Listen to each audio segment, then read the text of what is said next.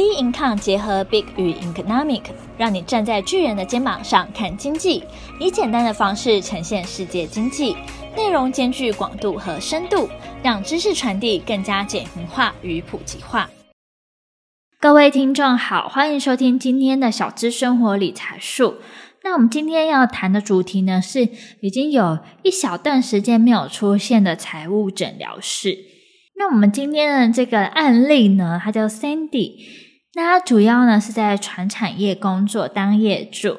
那其实呢，二十五岁这个年纪啊，其实算是有一些可能刚出社会的年纪。那他每个月的薪资呢，大概是三万八，目前的存款呢大概是二十万。他想要找一个小资金获利的模式。因为呢，他其实有私讯我们说，他其实每个月都有严格规划要存多少钱，也知道投资理财很重要，所以要开始要开始着手在投资上面。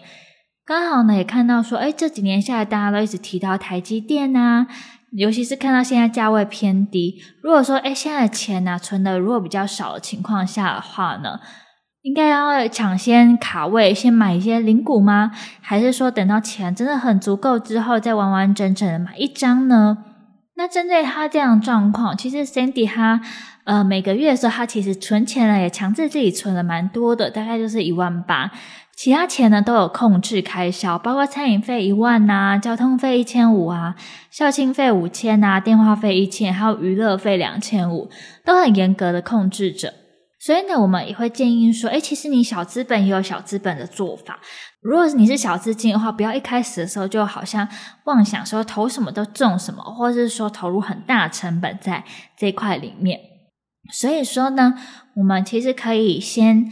从一个免费的资讯来看，比如说像是个股的年报啊，还有说证交所还会发布的法说会的档案，以及券商免费的看盘软体。那同时呢，你其实也可以跟专业机构适时的讨论，来参酌说，诶，一些相关的资讯来去做学习。因为现在网络很发达啦，所以资讯呢其实也很多。但要怎么样获利呢？那才是重点。但是我相信，如果说你是一个刚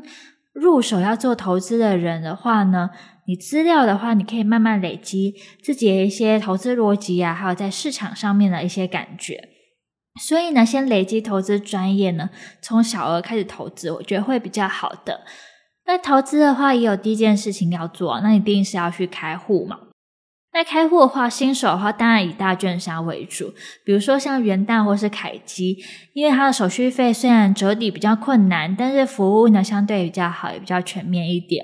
那还有刚刚呢，就是 Sandy 提到了说，像是它是小资本。但是呢，他想要投资像是台积电这个股票，到底该怎么办呢？所以我们这边就简单提一下，说小资本跟大资本投资的差异到底是在哪里呢？就像呢，这个零股交易的话，其实它流动性会比较差，那成交易的成本也会比较高，但是呢，还是可以投资获利。所以如果说你是做短线交易呢，频率很高的人就要留意喽。所以呢，平衡的估算是。你不要过度去照进超出，应该要脚踏实地啊，避免说让你自己的原本的工作受影响，你原本存的钱、赚的钱啊，都流失在这个股票市场中，或者说造成说啊家庭方面也顾不起来，这边两头烧这样子，这样就不好，不要影响到工作生活当中。那既然说 Sandy 是一个比较初学者的话，我们也建议说你可以观察一些生活周遭里面的内容，去找一些投资的契机。比如说，你早上的时候你买的是 Seven 的咖啡，哇，你可以投资的就当然是统一超咯。那中午吃了摩斯汉堡，你可以投资像是东元。那女生最爱有事没事可以逛的地方，比如说宝雅。还有晚上的时候呢，以及晚上的时候可以逛街买 Nike 的球鞋，像是宝城啊。或者是说你自己脚上呢穿的球鞋，比如说是 Nike 的，那就它就跟宝成是有相关的，所以呢可以看这商品的商机对应到这个母公司呢去买这母公司的股票做投资，但是也要注意了，有了初步观察的标的，还是呢要从像是技术面啦、筹码面啦、基本面的角度呢一步一步的来做分析。那我觉得初学者当中呢，除了你想。去做投资理财之外呢，那我觉得存钱这件事情很重要。所以这边的话呢，也简单跟大家分享下几个记账的 App 啊，以及说还有哪些无痛的存钱的方式，跟大家简单的做一下分享。像我自己有在用的话，好像之前有跟大家分享过，就是记账程式，因为它就是把它做成不同的消费种类，然后转换成不同的店家。吃饭的话，可能一开始是小餐厅之类的，那它的 level 不同，然后加在一起之后，可能会变一个刨冰店或是一个呃便当店这样子。然后越多的话，它其实会越壮观，然后也可以就是说不同的市民。市民朋友就是城市里面的市民啦。市民呢，他自己是在哪个店里面，它所出的力会更大。那把它用在相对应的商店当中的话，它产出的产值呢也会越高。所以我觉得，诶，还蛮有趣的。那还有叫做天天记账，天天记账的话，就是它操作很简单，界面很单纯，然后很就是直接把你要的资讯丢一丢，然后。就好了，就不会有时候还要玩游戏还干嘛，就会比较适合有条理啊整理账目的人。当然还有一个叫 CW Money，这好像也是蛮多人在使用的。那这个的话呢，除了它将账户会分门别列之外呢，你完成任务呢还可以获得点数可以兑奖，并且呢它可以把分析的图表呢可以生成出来给你看，不同的币别呢也可以说轻松做转换。那这几个当中都是还蛮热门的。呃，有一些呢，甚至还可以连接，就是发票，然后还可以去兑发票，这些呢其实也都不错。我觉得看个人的习惯，跟你比较喜欢用哪一种方式，就是来做记账，其实都还算 OK。只要有记账，知道说自己每个月啊钱花在哪里，然后要去哪里充，然后要从哪边开始节省的话，我觉得才是最重要的事情。OK，那我们最后的话呢，当然是要分享一下一些储蓄的方法，比较无痛的方法。第一个的话呢，我相信应该很多人都有听过吧。我之前就有听过，就三百六十五天存钱法，就是第一天呢存一块钱，第二天存两块钱，第三百六十五天存下三百六十五元。所以呢，年底的时候呢，你可以存到六万多块钱。那还有一种是三三三的存钱法，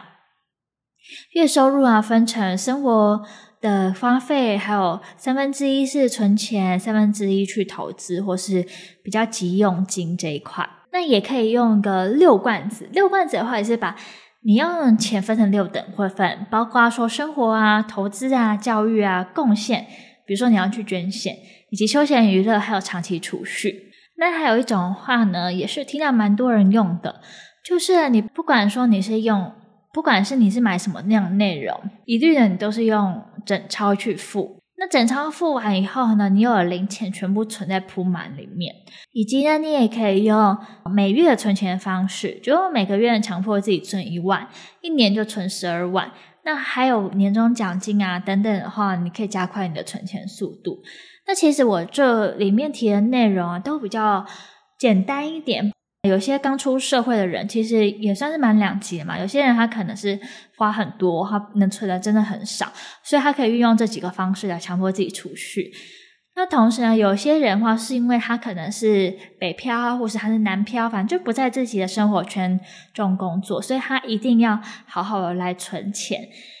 但是呢，他的租金开销已经占了很大部分，会不会比较拮据一点的感觉？所以不论说我提的是哪一种方法，当然也有那种，就是他可能每个月花完以后还有剩很多钱。重点是说，理财方法都是建议，没有一个最好最好的方式，要找出自己最适合，然后开始去做才是重点。同时呢，你去买东西的时候呢，可以先想想看，说你有没有真的很需要它，你的财务结构可以负担它吗？哦，像我有些时候就说，诶，我如果买这个东西的时候，我要怎么样去替换它？比如说，我买了这件衣服之后，它可能是我呃几天的吃饭的钱，你可以用这种方式去联想，然后去看说到底真的真的是不是真的很需要。像我曾经可能有一些嗯很喜欢的衣服，如果在当时没买，那今天回头想的话，有些时候也不一定想象得到那衣服到底是怎么样，或是哪一家店的。那其实对你来说不是那么样的重要。所以呢，也请各位呢，也可以好好的来存钱，同时呢，做好一些在配置上面的打理，还有做好一些理财内容喽。那我们今天的分享呢，就到这边结束。那有什么问题的话呢，也欢迎就是在提问我们，到我们 Instagram 啊、Facebook 啊、脸书专业呢都可以哦。那我们今天的节目就到这边结束，谢谢大家，拜拜。